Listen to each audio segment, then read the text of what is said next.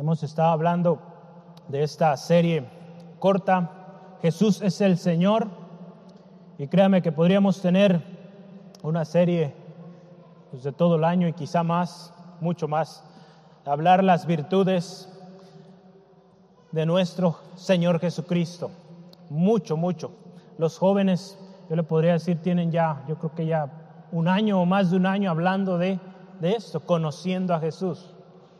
Eh, basado en el libro de, de Lucas, han estado estudiando, escudriñando sobre Jesús, su carácter, sus enseñanzas, y todavía no acaban y está haciendo una bendición y pues Dios está obrando en diferentes lugares a través de este ministerio. Pero nosotros quisimos acotarlo estos días y créame que el próximo domingo, digo, tenemos nuestro cierre de la semana misionera, vamos a hablar también de eso, de que Jesús es el Señor. Cuando Jesucristo dio la gran comisión ahí en Mateo 28, Él dice, toda potestad me es dada en el cielo y en la tierra. Por tanto, id. Entonces Jesús es Señor y con esa autoridad, esa potestad que Él tiene, nos envía. Entonces es por eso, hermano, hermana, que cerramos con broche de oro esa, esa serie, ¿verdad? Podríamos decir, es un extra, un bono extra. Qué precioso. No se lo pierda, sea parte y aquí esté presente tempranito cada reunión para que usted reciba lo que Dios quiere hablarle a su vida. Todos somos llamados a ir y a ser discípulos de Jesucristo.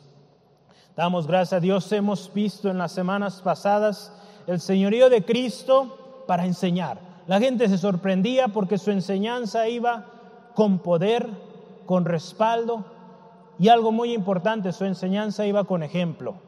Entonces el ejemplo de Jesús enseñaba, o el ejemplo aún de nosotros enseña a veces mucho más que las palabras. Si usted dice algo, pero su actitud, su manera de ser refleja otra cosa, esa enseñanza, créame que no va a ser efectiva porque una enseñanza poderosa, como Jesús nos lo enseñó, es una enseñanza que va cargada de ejemplo, de testimonio. También vimos que Jesús es Señor y tiene señorío para echar fuera demonios. Los demonios se resisten y no pueden estar donde está Jesús. Jesús los manda callar y los manda huir. Vimos la semana pasada que Señor Jesús es Señor para perdonar pecados. Él tiene poder para perdonar pecados y lo respaldó, ¿verdad? La semana pasada veíamos con un milagro, mostrando también su señorío sobre la enfermedad. Amén, Jesucristo sana, amén. Amén, Jesucristo sana y Él tiene poder sobre la enfermedad. Hoy veremos una vez más, Jesucristo es Señor. Jesucristo es Señor sobre la naturaleza. Es parte de lo que estaremos viendo hoy. Sobre la tempestad, Él es Señor. Si Él está contigo, con, con usted, hermano, hermana, créame que no hay tempestad que le pueda tumbar o que le pueda eh, hacer caer si Jesucristo va con usted. Vamos a ver hoy este pasaje ahí en Marcos capítulo 4, versículo 35 al 41 lo leemos, después tomamos un tiempo para orar y pedir al Espíritu Santo nos guíe en esta en esta tarde especial. Aquel día, dice la palabra del Señor, cuando llegó la noche les dijo, pasemos al otro lado. Y despidiendo a la multitud le tomaron como estaba en la barca, y había también con él otras barcas. Pero se levantó una gran tempestad de viento y echaba las olas en la barca de tal manera que se anegaba. Y él, estaba, y él estaba en la popa, durmiendo sobre un cabezal y le despertaron y le dijeron, Maestro, ¿no tienes cuidado que perecemos? Y levantándose, reprendió el viento y dijo al mar, Calla, enmudece. Y cesó el viento y se hizo grande bonanza. Y les dijo, ¿por qué estáis así amedrentados? ¿Cómo no tenéis fe? Entonces temieron con gran temor y se decían el uno al otro, ¿quién es este que aún el viento y el mar le obedecen? Vamos a orar, que el Espíritu Santo nos hable. Padre amoroso, te damos gracias por tu grandeza, por tu poder. Gracias Señor Jesucristo por tu obra preciosa de salvación, porque haces disponible a nosotros esta palabra. Nuestros ojos han sido abiertos a comprender esta palabra preciosa. Gracias Espíritu Santo por guiar hombres, mujeres a lo largo de esta historia preciosa de tu palabra y nos enseñas algo vital, algo tan especial para vivir. Gracias Espíritu Santo porque nos guías a toda verdad. Te ruego en esta tarde nos guíes a través de esta historia a comprender las verdades, los principios establecidos en tu palabra y que juntos, como iglesia, como familias, como individuos, reconozcamos que Jesús es el Señor. Tú eres Señor, Señor Jesucristo. Te adoramos y gracias porque tú estás aquí en medio de la congregación de aquellos que venimos a buscarte. En el nombre de Jesús. Amén, amén. Gloria a Dios. Damos gracias al Señor por su palabra. Jesús es Señor, ayer, hoy y siempre. Como cristianos, hermanos, hermanas, tenemos que reconocer que Jesucristo es el Señor y darle cada área de nuestras vidas, que Él sea Señor en esas áreas de nuestras vidas, aún aquellas que amamos tanto, que cuidamos tanto, entreguémoslo a Él. Y créame que Él tiene cuidado de usted y de aquello que usted ama. Si usted primeramente ama al Señor y Él es el Señor en ello, créame que hay bendición, es bendecido aquello. Si es su familia, entréguele el señorío a Jesucristo y créame que esa familia va a ser bendecida. Va a ser bendecida, hermano, hermana. Es importante que en todo lo que planeamos, todo lo que emprendemos, todo proyecto que deseamos hacer, siempre le digamos, Señor Jesús, guíame. Señor Jesús, confírmame. ¿Cómo he de emprender esto? Y créame que cuando lo hacemos hay respaldo.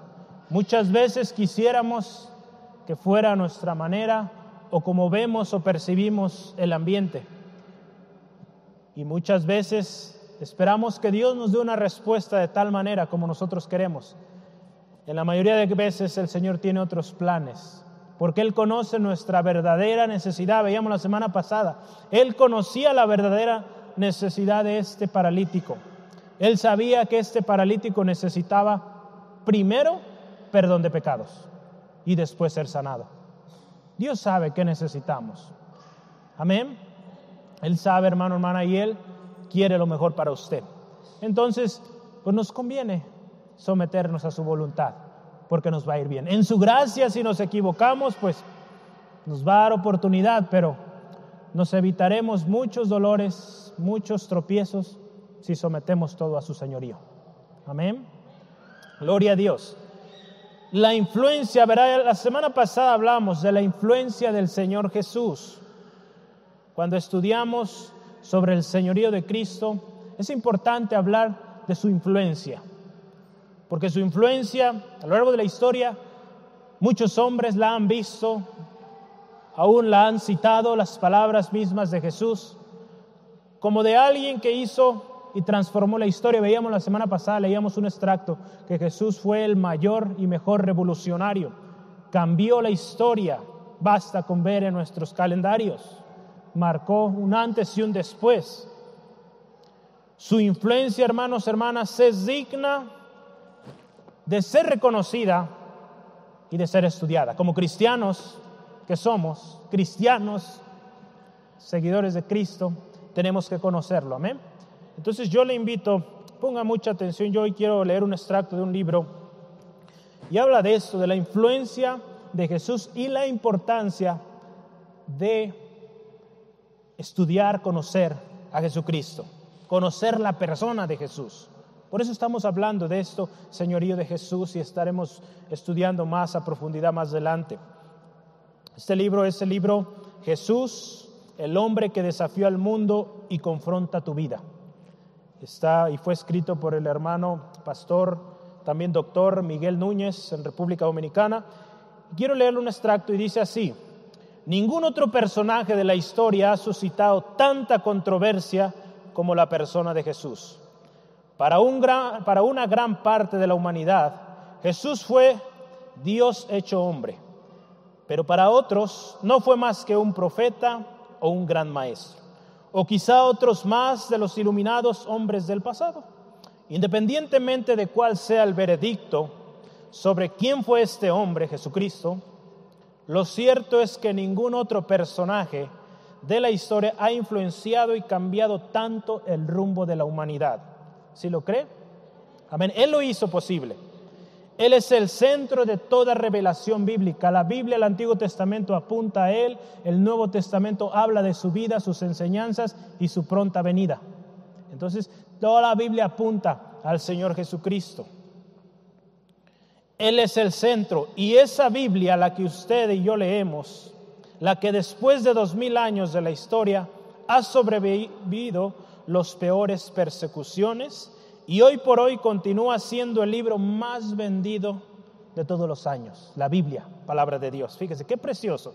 Las estadísticas nos dicen que no hay ningún otro personaje de la historia sobre el cual, fíjese, se haya escrito tantos libros como lo ha ocurrido con el mismo Señor Jesús. No hay otro hombre en la historia del cual se haya hablado más, sino de Jesucristo.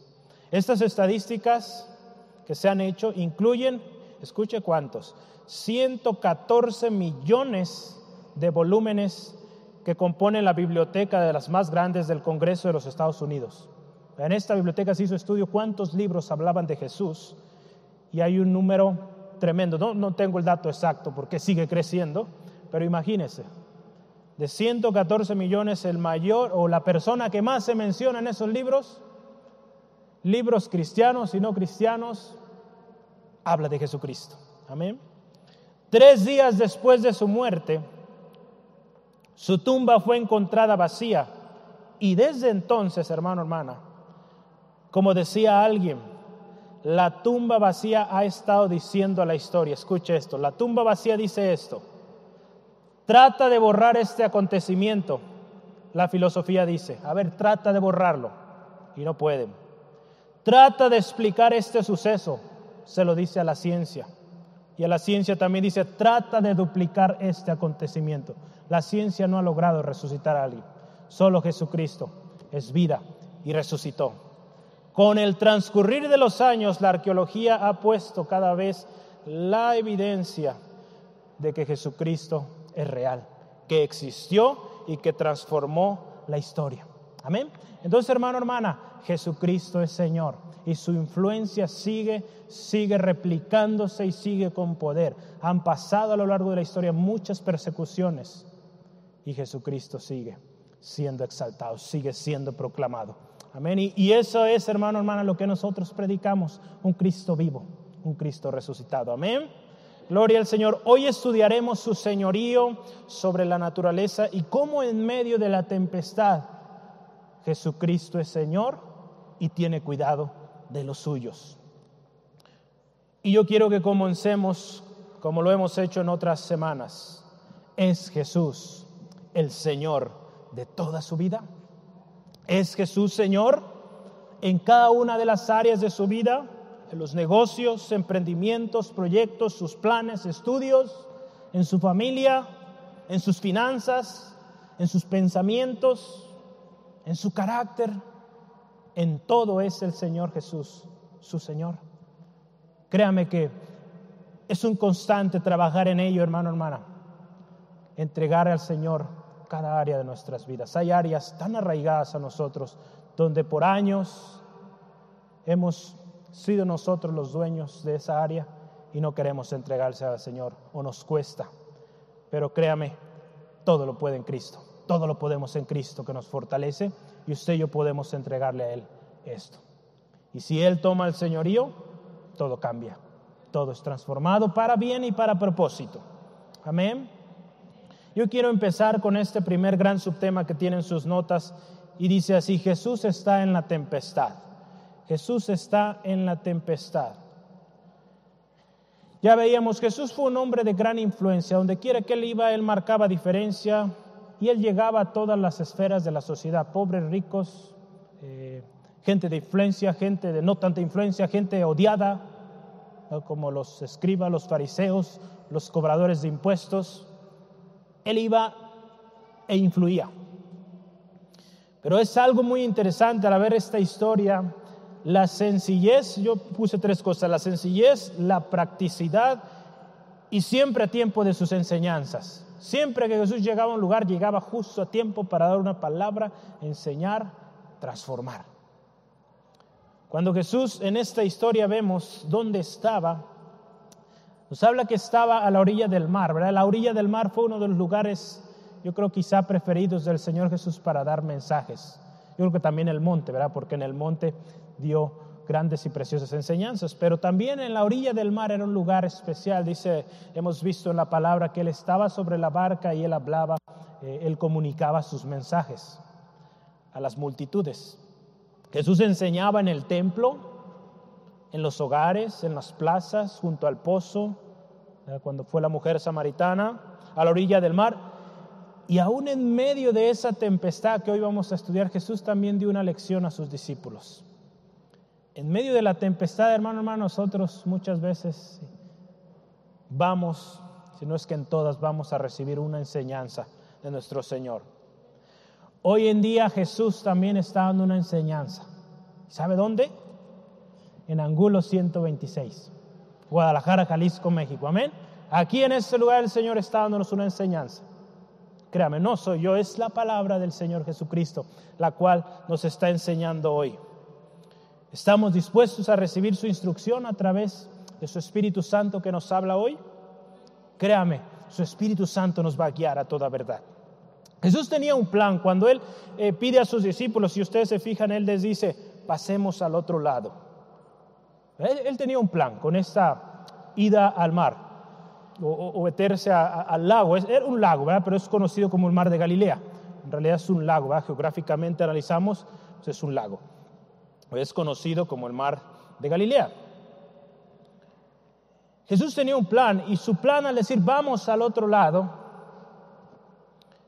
ahí vemos, si usted analiza el capítulo, el, perdón, capítulo 5, él tenía plan de ir con los gadarenos. Si usted se fija, la siguiente historia es cuando Jesús eh, libera a un hombre endemoniado, con los gadarenos. Jesús tenía un plan allá. ¿Sí? Si usted ve la historia del 5, del versículo 1 al 20, fue justamente después de que salen de esta tempestad, llegan a este lugar. Y Jesús estaba planeando algo ahí y, parte de, si usted y yo analizamos, parte de la encomienda del Señor en Isaías 61, usted lo puede ver. Si usted, yo, si usted gusta acompañarnos, vamos y veámoslo de una vez. Leamos Isaías 61, 1 y 2, para que usted vea Jesús cumpliendo su misión, pero él tenía un plan en esta historia y vamos a ver, el Espíritu de Jehová está sobre mí, porque me ha ungido Jehová y me ha enviado a predicar las buenas nuevas a los abatidos. Jesús ya estaba haciendo aquello, a vendar a los quebrantados de corazón, a publicar libertad a los cautivos y a los presos apertura de cárcel. Ahí había un preso en ese lugar, había un endemoniado, un gadareno que necesitaba ser libre de esta prisión que Satanás, en la cual Satanás lo tenía. El versículo 2 de Isaías 61 dice, a proclamar el año de la buena voluntad de Jehová y el día de venganza del Dios nuestro a consolar a los enlutados. Y usted puede leer ahí más sobre la misión del Señor Jesucristo. Su plan ahí, hermano, hermana, al ir a este lugar, era este hombre, traer salvación.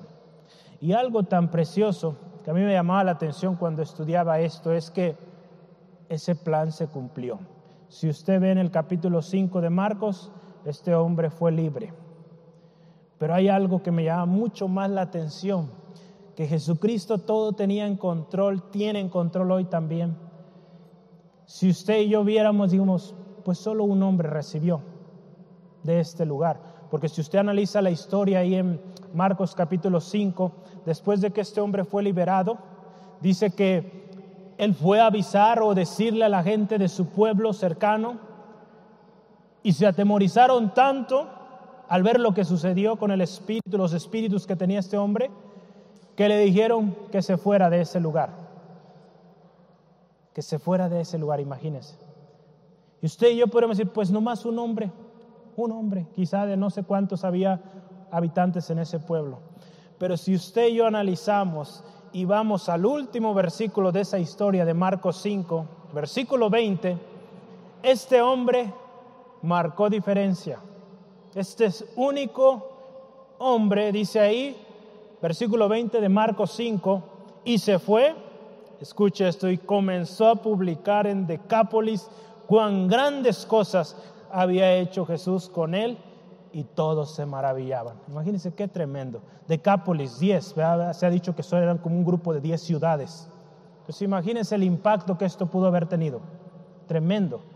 Aparentemente en ese pueblo fue un hombre, pero este hombre fue y predicó el Evangelio. El Evangelio de Cristo se extendió, no sabemos hasta cuántos, pero estoy seguro que fue bendición, porque Jesús sabía a lo que iba cuando Él mandó a sus discípulos de que fueran, se introducieran en el mar.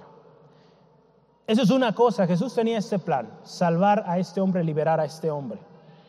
Jesús también sabía que la tempestad vendría, porque dice la palabra ahí que era la noche.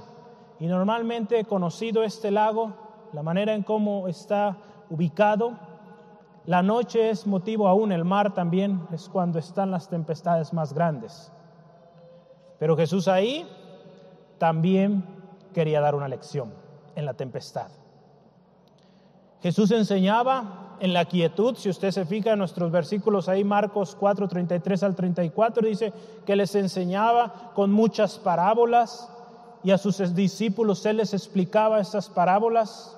Podemos decir que esas explicaciones Él se las daba en la quietud, cuando después de despedir a la multitud, Él se quedaba con sus discípulos y les explicaba las parábolas que Él había enseñado a la gente. Pero acá fue una clase en vivo y en directo. ¿Cuánto le gustaría tener una clase así, en la tempestad, todos ahí? Yo creo que son las más difíciles, ¿verdad? Porque, pues imagínense una tempestad, no puedo ni poner atención, pero Señor Jesús ahí quería enseñar algo. Y se los enseñó y nos enseña hoy a nosotros. Jesús estaba también ahí probando la fe de sus discípulos. Ahí venía una prueba de fe. Ahorita vamos a ver en sus notas, usted ve una pregunta, ¿dónde está tu fe? Y también Jesús ahí iba a mostrar su autoridad, su señorío sobre la naturaleza. Cuando usted y yo vemos la historia y cómo Él habló, dice, se levantó y reprendió. Ahí si se fija el versículo 37 dice, se levantó, perdón, no es el 39. Levantándose, fíjese, reprendió al viento y dijo al mar, calla, enmudece. Y el viento y el mar obedecieron se calmó el viento, el mar se tranquilizó. Hubo grande bonanza, dice ahí la palabra. El poder del Señor Jesús es grandísimo, precioso nuestro Señor. El hombre por muchos años ha intentado controlar la naturaleza. Desvía ríos, vea cuántos nos ha tocado historias así que han desviado el curso de los ríos. Han tratado de modificar el comportamiento de la naturaleza pero ninguno de ellos, ningún avance tecnológico podrá hacer lo que Jesucristo hace con la naturaleza. Él tiene la autoridad para callar el mar, para detener los vientos. Amén, solo Él. Él es grande, poderoso. ¿Sí lo cree? Hace algunos días yo veía una película y supuestamente el plan era detener los huracanes. Es imposible, hermano, hermana. Solo Dios puede detener ello. Entonces, e, es, tremendo, hermano, hermana, lo que el hombre ha alcanzado hoy, pero nunca alcanzará esto. Nunca. No está en su jurisdicción, solo Dios. La tempestad llegó, estaban en un lugar donde la tempestad era segura, el tiempo, la noche, era segura. La tempestad, un viento, dice ahí la palabra, se levantó y generó grandes olas que dice que golpeaban a la barca y, esa, muy probable, se hundía. Yo quiero leerle un poquito de referencia para que comprendamos cómo es que la tempestad llegó a esta área donde se encontraban. El mar de Galilea, fíjese, está situado en una cuenca rodeada por montañas y está muy expuesto a tormentas repentinas y muy violentas. Porque fíjese, hay, dos efectos ahí tremendos. El aire fresco del Mediterráneo, del mar Mediterráneo, baja a través de esos estrechos por donde están las montañas y choca con el aire caliente que hay en el lago. Si usted recuerda nuestras clases en la escuela, parte de la generación de las lluvias y todo esto es esos choques de temperaturas en las alturas, ¿verdad? Caliente, frío y desciende el agua. Entonces este lugar, dado su ubicación, la manera que está posicionada, hace que haya esto. Estoy seguro que Jesús lo sabía, los discípulos lo sabían, pero ellos obedecieron y fueron. Entonces, una fuerza de la naturaleza imposible de controlar, pero Cristo estaba presente. Cristo estaba en la tempestad. Y eso, hermano, hermana, créame que hace la diferencia. Si Jesucristo está en la tempestad, usted puede estar seguro, tranquilo, porque Él tiene cuidado de usted. Jesús está presente en la tempestad. Él estaba presente, tenía un plan.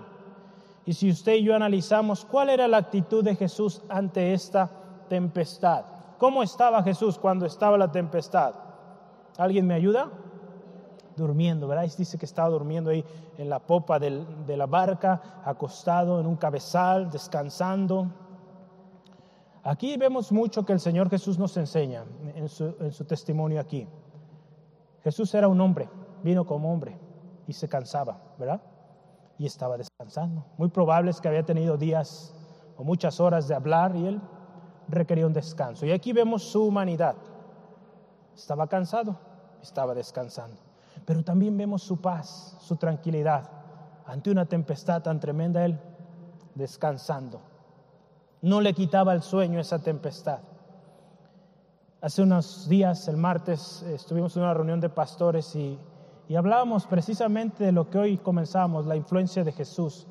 Y, y una de las cosas por las cuales Jesús tuvo gran influencia fue porque Él, veíamos, estaba confiado y seguro en el amor de su Padre.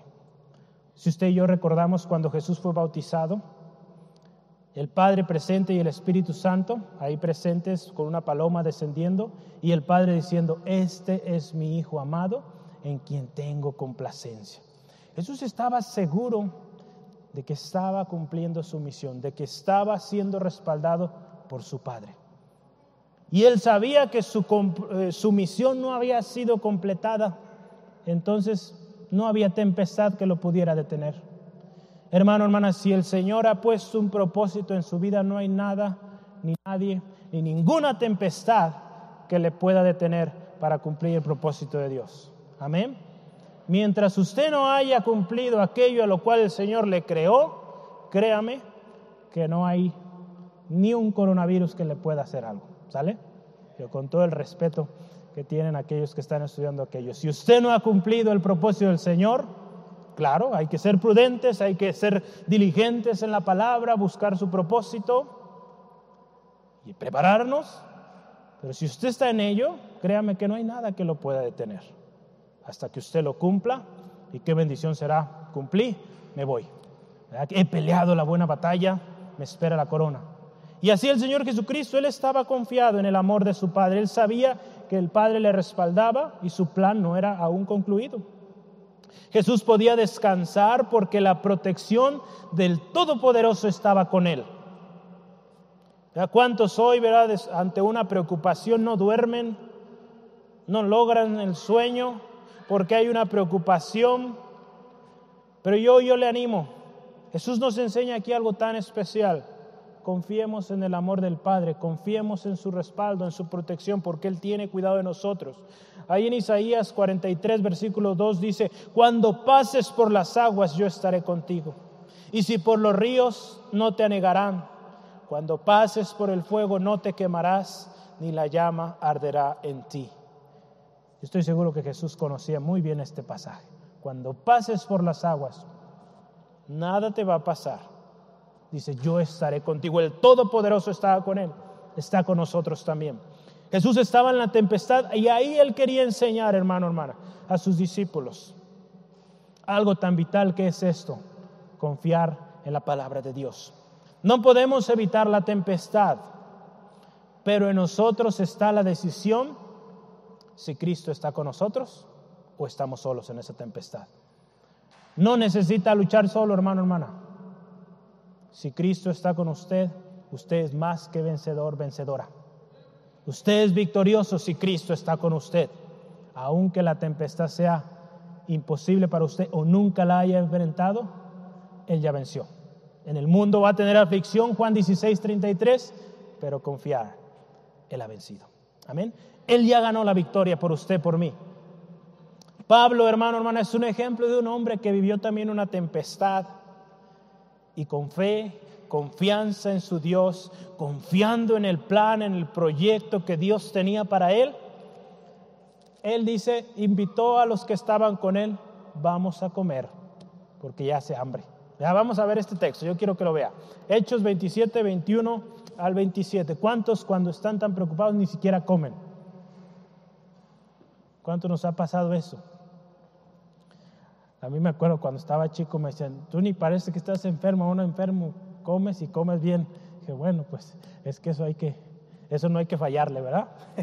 Pero sí, sí sucede, a veces tanta preocupación hay que, que hasta el apetito se va. Pero vamos a ver esta historia de Pablo en Hechos 27, 21 al 27. Vamos a leer esta historia para que yo le animo, léala en casita completa, está muy bonita esta historia.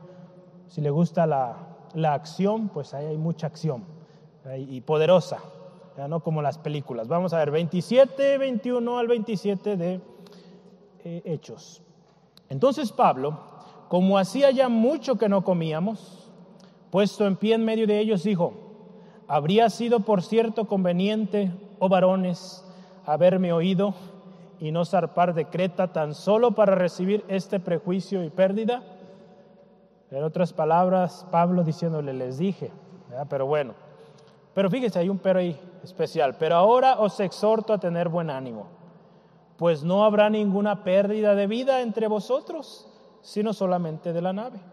Porque esta noche ha estado, fíjese conmigo, el ángel de, del Dios de quien yo y a quien sirvo, de quien soy y a quien sirvo, diciendo, Pablo, no temas, es necesario que comparezcas ante César. Y aquí Dios ha concedido todos los que navegan contigo. Por tanto, oh varones, tened buen ánimo, porque yo confío en Dios que será así como se me ha dicho. Con todo, es necesario que demos en alguna isla. Versículo 27, venida la décima cuarta noche y siendo llevado a través del mar Adriático a la medianoche, los marineros sospecharon que estaban cerca de tierra. Y usted puede continuar la historia ahí. Pero fíjese, Pablo confiado en el propósito de Dios. Aún en medio de la tempestad, él va y está con su Señor. Y su Señor le envía un mensaje. Es necesario que tu misión se complete. Entonces esta tempestad no te va a afectar. Tú vas a llegar y vas a presentarte ante César y vas a hablar lo que yo te he mandado hacer. Y un pilón, ¿verdad? El Señor siempre guarda aún a aquellos con los que estamos. Y no va a perecer ninguno de los que están contigo. Y fue así. Ninguno murió, solo la nave dice, se destruyó por completo. Entonces, hermano, hermana, si usted no ha completado la misión, el propósito de Dios para su vida, no hay nada que le pueda afectar. Amén. Que le pueda eh, separar de ese propósito. Y esa confianza, hermano, hermana, es la que hoy usted y yo debemos abrazar que Jesús, si Jesús es el Señor de nuestra vida, nada ni nadie nos puede separar de su plan, de su propósito. Vamos a ver el señorío de Cristo sobre la naturaleza. Los versículos 39 y 41 de nuestro texto base nos hablan cómo Jesús dice y se pone de pie, dice, levantándose, reprendió, hizo callar. Vamos a leerlo textual para que tengamos ahí claro lo que el Señor Jesús le dijo. El versículo 38 y 41. 38 dice, y él es... Yo dije 38, pero es el 39, perdón, donde es donde Jesús habla y dice. Dice, y levantándose reprendió al viento y dijo al mar, calla, enmudece.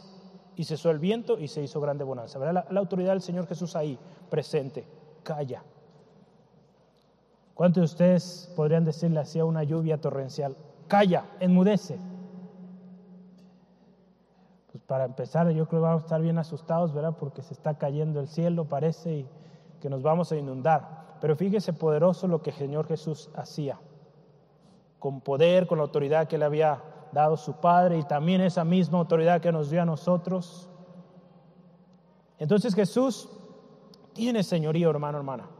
En el último versículo, versículo 41, dice que todos tuvieron gran temor y se decían uno al otro, ¿quién es este que aún el viento y el mar le obedecen? La gente se sorprendía al, ver esto, como el mismo viento, una fuerza de la naturaleza incapaz de ser controlada, Jesús con dos palabras detuvo el viento y el mar.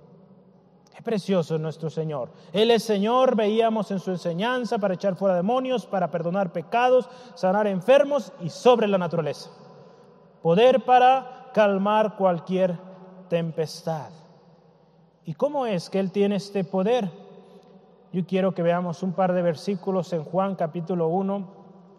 Jesús es desde el principio, hace algún tiempo lo veíamos a inicio de año, y dice así, en el principio era el verbo y el verbo era con Dios. Juan 1. Y el verbo era Dios. Este era en el principio con Dios, Jesús. Todas las cosas, escuche, por Él fueron hechas. Y sin Él nada de lo que ha sido hecho fue hecho. Ahí está la autoridad de nuestro Señor sobre lo creado, cielo y tierra. En Él estaba la vida y la vida era la luz de los hombres.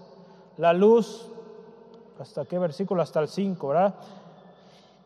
En él estaba la vida, versículo 4, y la vida era la luz de los hombres. La luz en las tinieblas resplandece y las tinieblas no prevalecieron contra ella. Jesús desde el principio en la creación, todas las cosas por Él fueron creadas. Entonces Él tiene la autoridad para ordenar al viento, al mar detenerse. En Colosenses 1.16 también tenemos eh, para complementar este pasaje, 1, 16 al 17 de Colosenses, y nos dice así la palabra del Señor. Y Él es antes de todas las cosas, y todas las cosas en Él subsisten.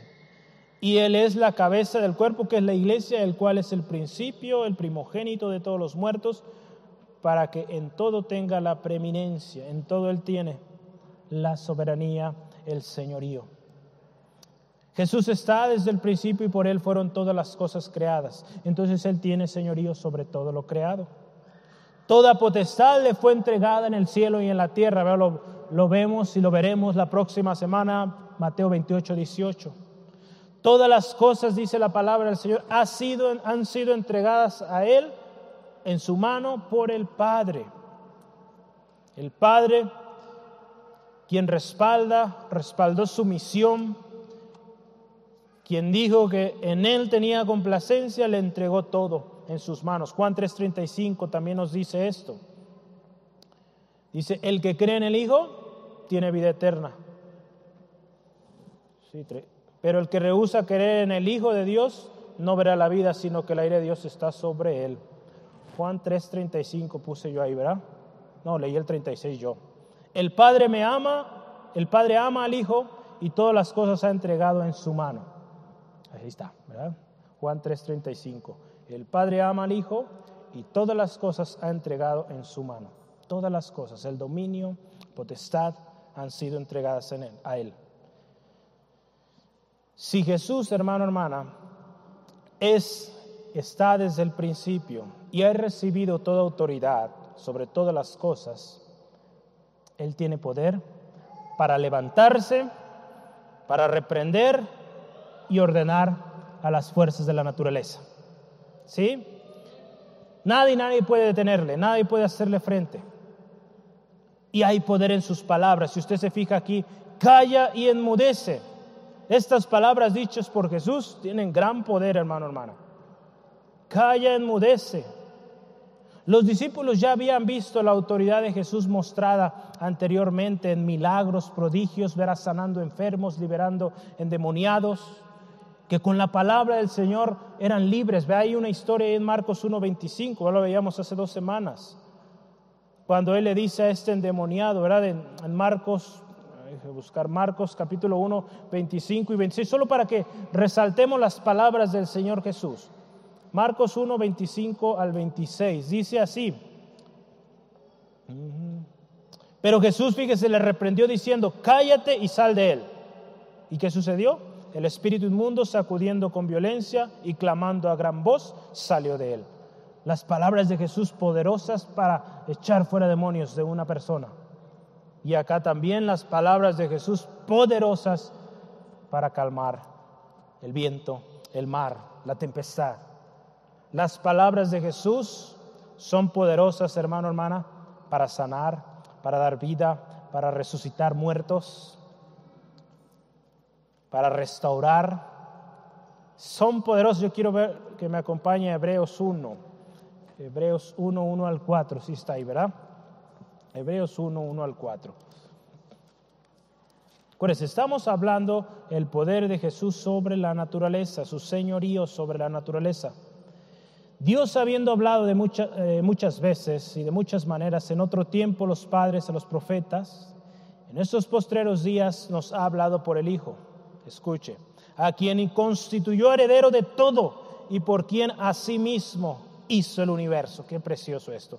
El cual siendo el resplandor de su gloria y la imagen, imagen misma de su sustancia, y quien sustenta todas las cosas con la palabra de su poder, habiendo efectuado la purificación de nuestros pecados por medio de sí mismo, se sentó a la diestra de la majestad en las alturas, hecho tanto superior a los ángeles, cuando heredó más excelente nombre que ellos. Fíjese qué tremenda eh, autoridad, majestad, dominio tiene el Señor Jesucristo.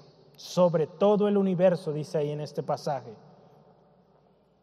Las palabras de Jesús tienen el poder para calmar tempestad una vez más y traer paz y bonanza.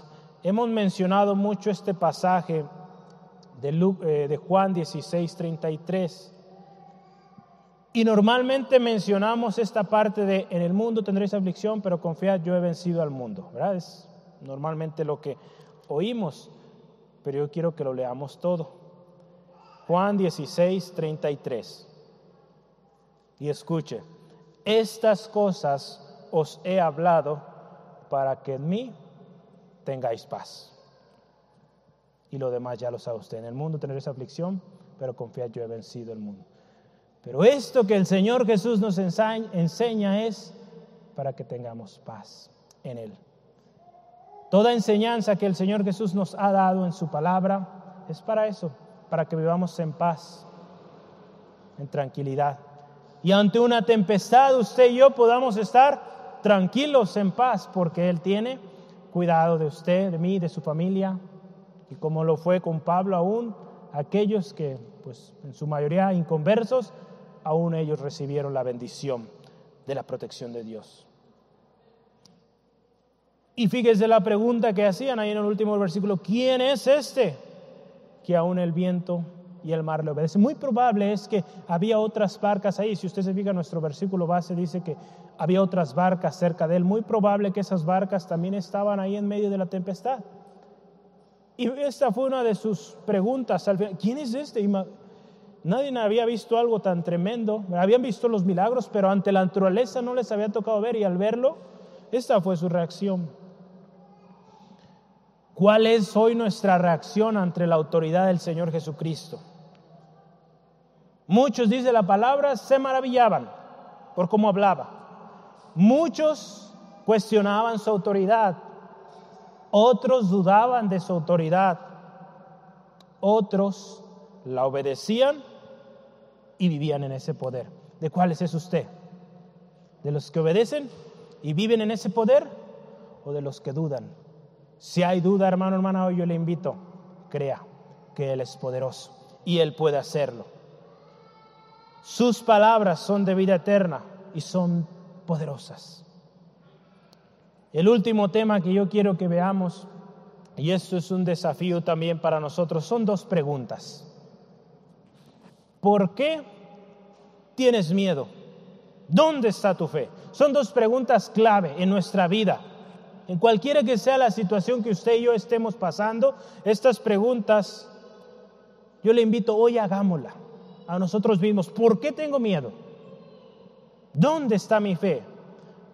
Esta primera pregunta, ¿por qué tienes miedo? Vamos a empezar ahí. ¿Por qué tienes miedo? La nueva versión internacional dice, ¿por qué tienes tanto miedo?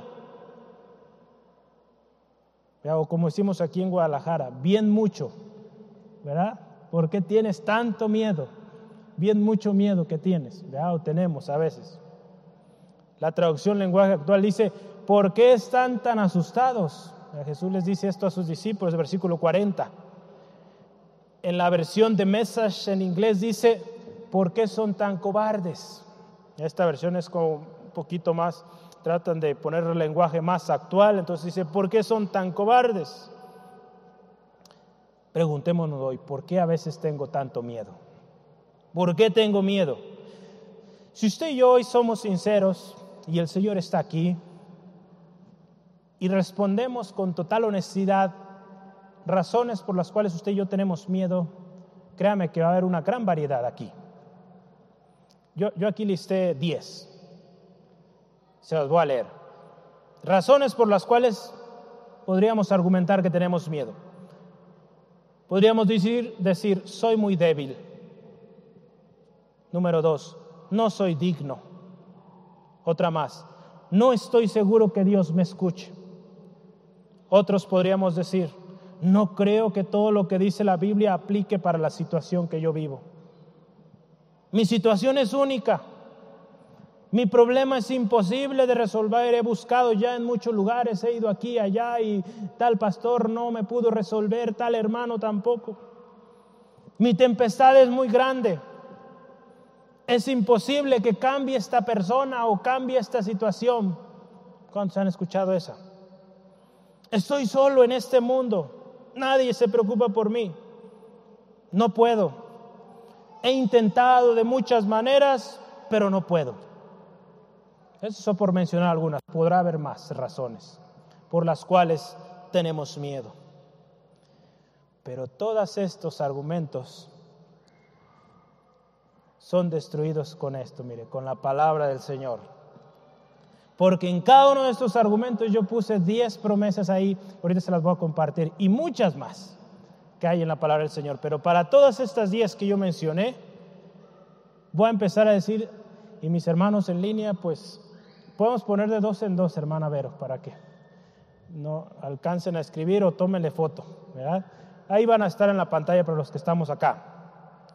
Para todos esos argumentos de que tenemos miedo, escúchelos con mucha atención, hermano, hermana. Y esto es clave, no se me distraiga, porque es palabra de Dios para usted. Cuando tenemos miedo, el Señor le dice, si usted dice soy débil, Él dice, bástate de mi gracia, porque mi poder se perfecciona en tu debilidad. Segunda de Corintios 12:9. Cristo, hermano, hermana, nos hizo reyes y sacerdotes. Cuando usted diga no soy digno, Cristo le hizo rey y sacerdote para Dios. Apocalipsis 1.6. Cuando usted diga no estoy seguro de que Dios me escuche, Juan 14.13 dice, todo lo que pidas al Padre en el nombre de Jesús será hecho. Cuando usted diga que no está seguro. Cuando dice que no cree que la Biblia aplique a su situación, Marcos 9:23, palabra de Cristo Jesús dice, si puedes creer, todo es posible. Cuando usted diga mi problema es imposible, dice la palabra del Señor, si puedes creer, todo es posible.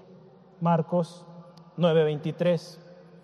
Cuando usted diga mi tempestad es muy grande, perdón, el que leíamos hace rato es cuando, bueno, yo ya me, ahí no le puse números, por eso me está costando más hacer la relación, pero yo voy a seguir dándole las promesas. Nadie ni nadie te puede separar del amor de Cristo. Cuando cree que está solo, que su adversidad es tan difícil y que no hay nadie que le pueda ayudar, nada ni nadie le puede separar del amor de Cristo. Romanos 8, 35 al 39. Nada imposible para Dios. Lucas 1, 37. Y si usted dice, mi problema es grandísimo, nadie lo ha visto jamás, no he tenido referencia de alguien que haya pasado por esto, mayor es el que está con usted que el que está en el mundo. Primera de Juan 4:4. Si usted dice mi fe es muy poquita, no puedo, tan solo la fe como un grano de mostaza puede mover montañas y nada será imposible. Mateo 17:20. Si usted dice estoy solo, no tengo quien me acompañe, el Señor Jesús le dice, yo estoy contigo todos los días hasta el fin del mundo. Mateo 28, 20. Amén. No está solo, hermano, hermana, no está sola. Si usted dice no puedo, a ver, dígame qué dice la palabra. Más fuera, todo. Amén. Todo lo puede en Cristo que le fortalece. Recuerde estas palabras. Y si quiere más, vaya este precioso libro. Ahí está la palabra de salvación, de vida abundante que usted y yo necesitamos. Para cualquiera que sea su situación, su tempestad, aquí está la fuente de su rescate, de su redención. ¿Dónde está tu fe? Es la segunda pregunta. Varias versiones dice, todavía no tienen fe. En varias versiones así eh, traduce este, esta parte, todavía no tienen fe. Ya vieron tantos milagros, alimentación de tanta gente, sanidad, prodigios aquí y allá, y todavía no tienen fe. La traducción lenguaje actual dice, ¿todavía no confían en mí? Esta pregunta es clave y fíjese que cuando Jesús la hace, deja o nos la hace hoy también a nosotros, nos deja sin argumentos todo lo que antes decíamos. Si Él es todopoderoso, si Él es Señor sobre todas las cosas, hermano, hermana, Él tiene dominio, Él tiene poder para ayudarnos, para eh, sacarnos adelante, si estamos claros en su voluntad, en su propósito. Entonces, ¿por qué tenemos miedo? ¿Dónde está nuestra fe? Si usted y yo preguntamos, o si yo hoy hago la pregunta, ¿qué es fe? Ya todo va a decir Hebreos 11.1. ¿eh? Casi, casi todos a coro. Es pues la fe, la certeza de los que se espera, la convicción de lo que no se ve. Lo citamos, lo sabemos de memoria, pero cuando estamos en la tempestad, ¿dónde está la fe? Yo sé que no es fácil, ¿verdad? No, sienta que es el único, ¿verdad? Todos hemos estado ahí. Hay que voltear a lo que dice su palabra. Hay que vivir, ¿verdad? Yo oía a nuestro hermano Johnny, ¿verdad? Hace, hace unos días. Hay que vivir lo que predicamos, lo que hemos enseñado. Es tiempo de vivirlo. Lo que usted y yo hemos dicho es por fe que vivo. Pues por fe vivimos. Amén. Hace unos días hablamos eh, con nuestro hermano Chuy le adelanto un poquito, él hablaba de muchas veces los misioneros, cómo es que van al campo. Muchos van con patrocinio de la iglesia, pero aquel que es llamado por Dios va confiando en que Dios lo va a respaldar y lo va a llevar, no la iglesia, porque muchos se van así pensando que cada, cada mes o cada cierto tiempo va a haber una ofrenda y cuando esta no llega, pues se empiezan a preocupar, empiezan a, a querer regresar. Pero cuando a ellos han confiado en el Señor, en aquel que lo envió, pues van a permanecer confiados de que el mismo que lo envió los va a respaldar. Amén. Algunos eh, han comentado, ¿verdad? Que, digo, no, yo no estoy diciendo que no apoyemos a los misioneros, al contrario, hay que apoyarlos. Por eso estamos como iglesia apoyando. Pero en aquel que va, tiene que tener claro que quien lo envió es quien lo va a respaldar. No una iglesia, no una persona. Porque las personas, tarde o temprano, tienen un problema, una dificultad y ya no van a poder enviar.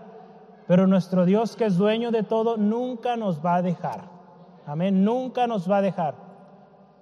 A nosotros hemos aprendido, yo le animo, aprendamos a vivir por fe y que ante una situación difícil usted sepa doblar sus rodillas y pedir a aquel que le llamó, aquel que le dio promesa. Doble sus rodillas y crea que Él va a suplir. Amén. Si Él es fiel, Él es fiel, nunca ha defraudado ni defraudará.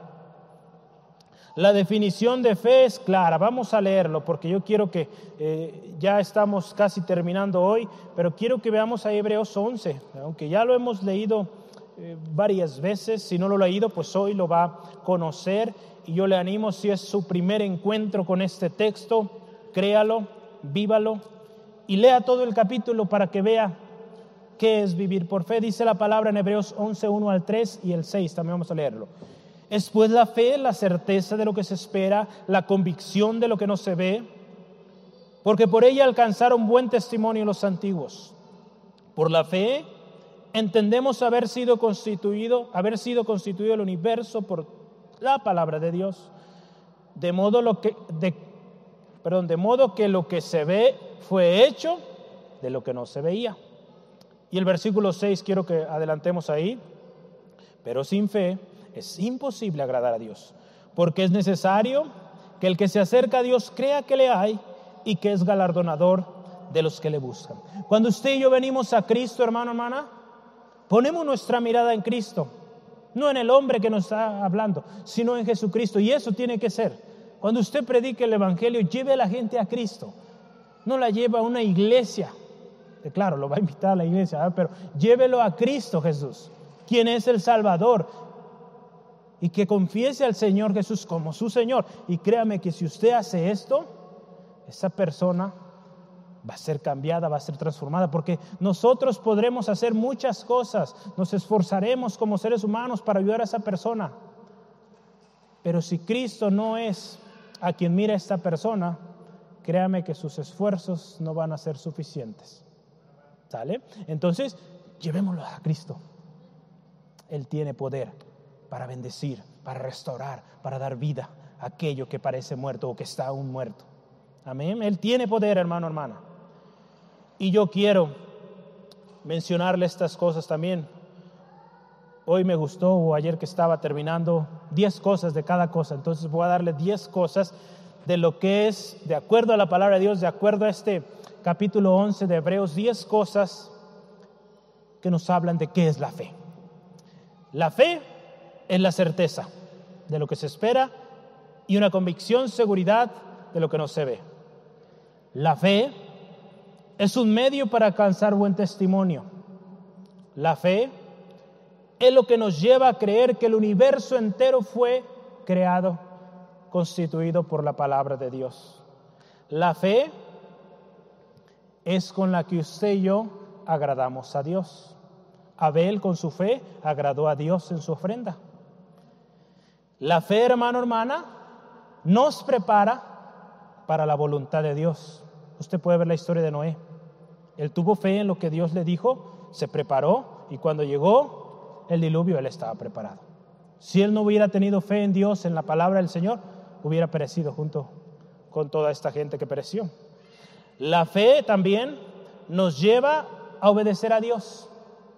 Abraham creyó y le fue contado por justicia. Cuando Dios le dijo, ve, sal de tu tierra, tu parentela, él salió, tuvo fe en Dios, en lo que Dios le estaba diciendo y fue recompensado.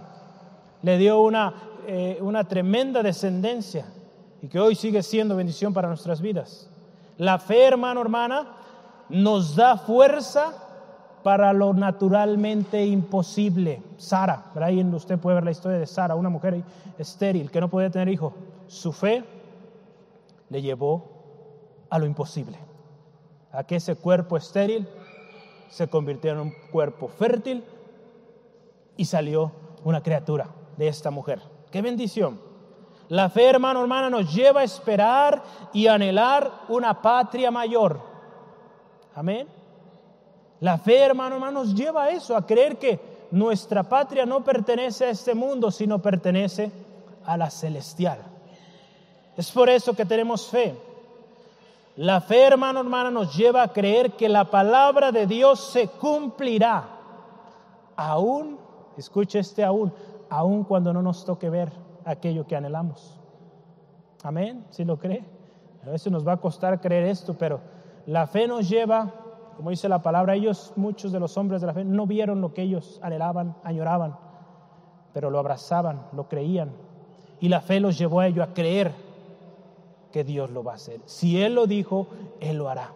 ¿Cuántos de nuestras hermanitas que han partido a, eh, a su presencia de nuestro Señor oraron, añoraron, algo en su familia y no les tocó verlo. Pero hoy nosotros los que quedamos estamos viendo el fruto de ese corazón que oró, clamó, que tomó horas de rodillas pidiendo al Señor por esta persona, por esta situación. Entonces, hermano, hermana, su fe los llevó a creer aun cuando no lo vieron. La fe también nos lleva a dejar Egipto e ir a conquistar la tierra que el Señor nos ha dado. Moisés, el pueblo de Israel, esa fe en lo que Dios había prometido, los llevó a salir de ese Egipto, algunos ya acostumbrados, cómodos, a salir y a ir a esa tierra donde fluía leche y miel. Esa es la fe, hermano, hermana. Hay muchas cosas más que usted puede leer en esta historia. Yo le animo con detenimiento en casita, vea Hebreos 11 y va a ver qué tremenda lección nos da cada historia ahí representada de qué es la fe y cómo estos hombres vivieron en ella. 2021, si usted lo vive en fe, usted va a ser victorioso, victoriosa. No importando esta pandemia o la recesión que muchos están pronosticando.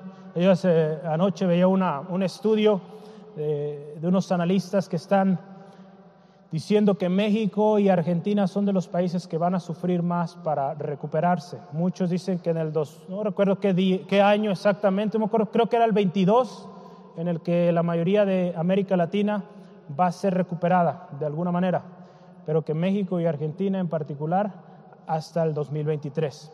Solo Dios sabe y Él tiene control de todas las cosas. Y esa estadística, ese análisis, créame, aunque sean muy estudiados, no aplica para los hijos de Dios. Amén.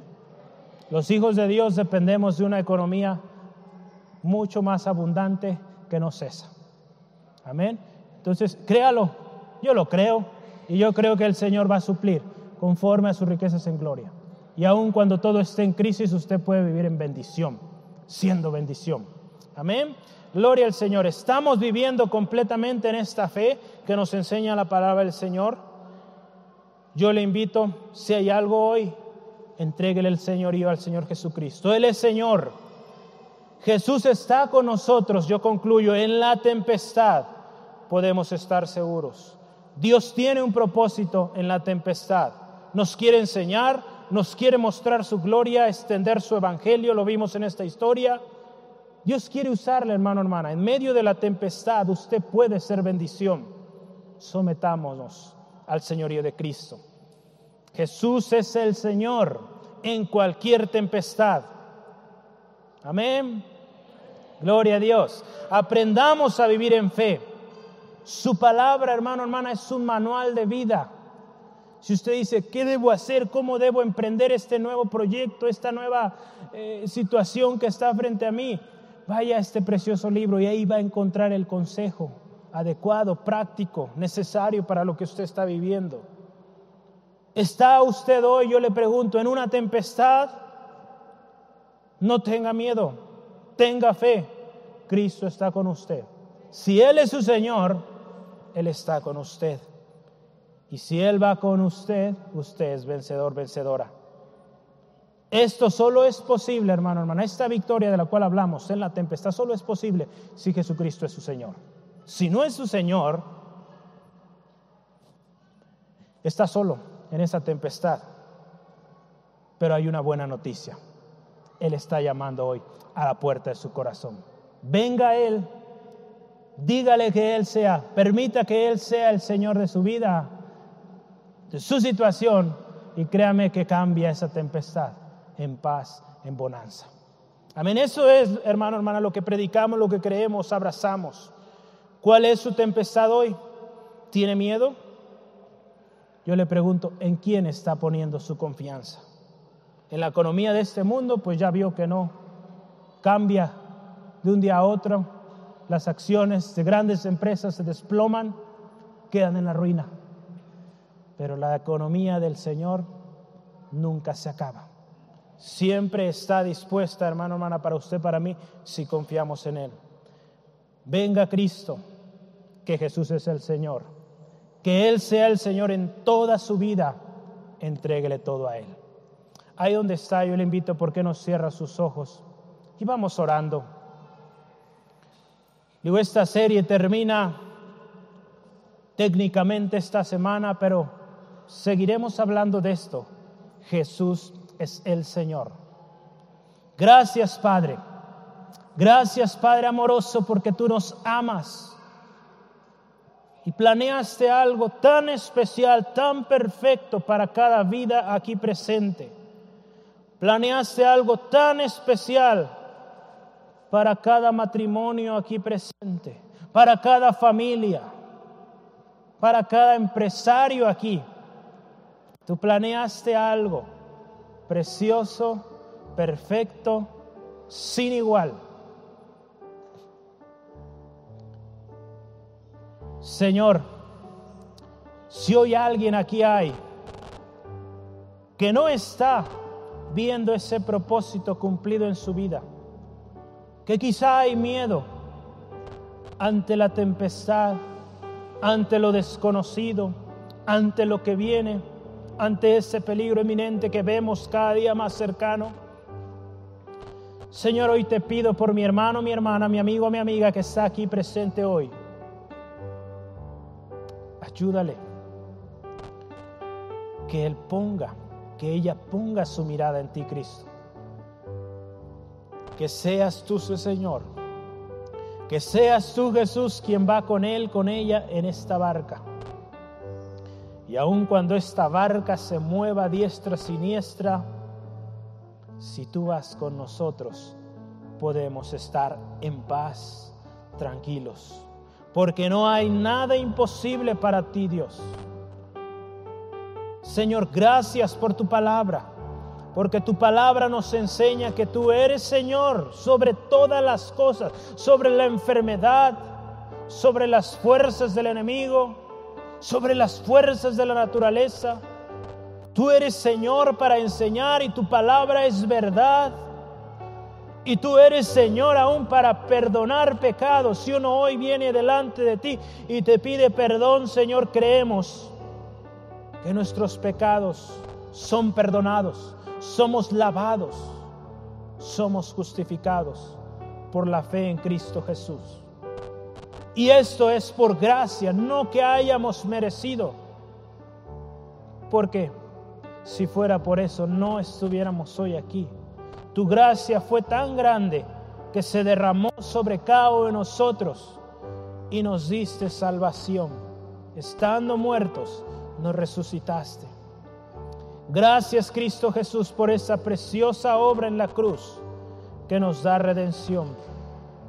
Gracias Jesús por esta tremenda enseñanza que hoy nos das de no temer, de guardar la fe que nuestra fe, Señor, sea evidente en el tiempo de la tempestad. Señor, hoy reconocemos que la tempestad será el único medio para avanzar. Será el único medio donde nosotros encontraremos cómo está nuestra fe. Ayúdanos a salir aprobados. Como los discípulos, Señor Jesús, te pedían, hoy también te pedimos, aumenta nuestra fe. Ayúdanos a creer esta palabra, que en nuestra debilidad nosotros nos bastemos de tu gracia, porque hay poder en ti Jesucristo, porque tú eres nuestra fuerza, todo lo podemos en Cristo que nos fortalece. Y nada ni nadie puede impedir que el propósito que tú tienes para nosotros se cumpla si tú eres nuestro Señor. Gracias Dios si hoy, hermano, hermana, ahí donde está usted, el Espíritu Santo le está haciendo sentir un área de su vida que usted necesita hoy entregar al Señor, no se resista, entréguela hoy. Si es quizá algún contenido que usted ha visto, sea en el televisor, en el celular, en la computadora, si es un carácter, una manera de ser, una respuesta ante una situación, hoy entregue al Señor Jesucristo el control de esto. Y créame que Él puede cambiarlo. Si usted dice, yo no puedo, acuérdese que dice Filipenses 4:13, todo lo puede en Cristo que le fortalece. Es imposible, nada es imposible para Él. Cualquier argumento que usted o yo podamos llevar, hay palabra de Dios que nos dice que mayor es el que está con nosotros que el que está en el mundo que mayor es el que está con usted que cualquier situación, adversidad que usted esté pasando. Dígale, tú eres mi Señor. Sé mi Señor en esta área. Sé mi Señor en mi matrimonio, en mi familia. en mis finanzas, en los recursos que yo administro, en mi equipo de trabajo en el, en el cual me desenvuelvo, en mi empresa, en mi emprendimiento, en mi proyecto. Sé tu Señor ahí, porque yo quiero cumplir tu voluntad. Y yo quiero terminar mi carrera gozoso porque he cumplido aquello para lo cual tú me creaste. Gracias Dios por ese propósito. Gracias Señor Jesús por lo que nos enseñas hoy. Que toda tempestad, si vamos contigo, nada nos puede dañar. Ninguna tempestad nos puede ahogar o nos puede separar de tu amor, Cristo Jesús.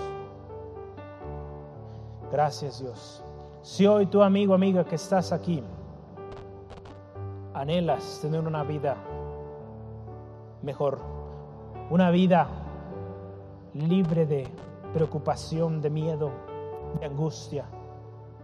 Hoy el Salvador está aquí, quien puede darte paz en medio de la tormenta, quien puede darte salvación cuando todo lo ves perdido, quien puede darte sanidad si estás enfermo, libertad si te encuentras preso, Hoy Él está aquí llamando a la puerta de tu corazón.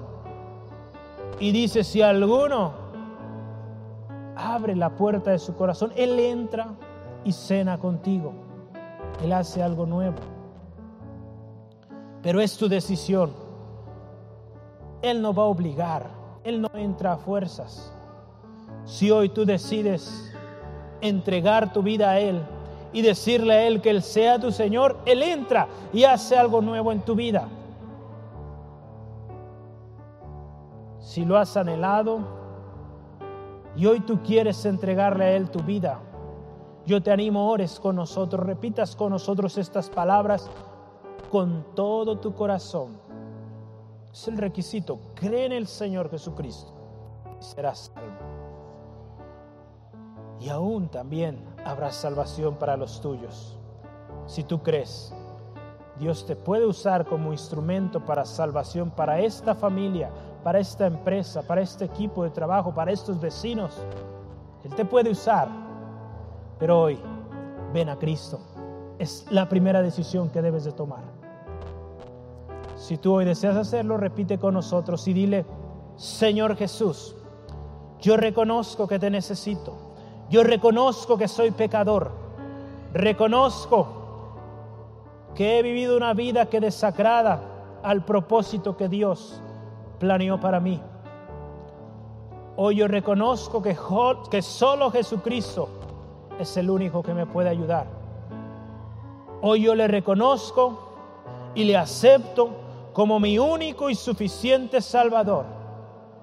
Hoy declaro que tú eres mi Señor, Señor Jesucristo. Creo en el poder de tu sangre preciosa para limpiarme de todo pecado y que yo de ahora en adelante soy un hijo, un hijo de Dios. Acepto en el amado que eres tú Jesús. Gracias Jesús. Hoy yo te entrego el señorío de toda mi vida, todo lo que soy, todo lo que tengo, lo que tendré, lo que planeo. Hoy te lo entrego a ti. Sé tú el Señor y gracias. Gracias por tu respaldo. Gracias por tu bendición. En el nombre de Jesús. Amén, amén.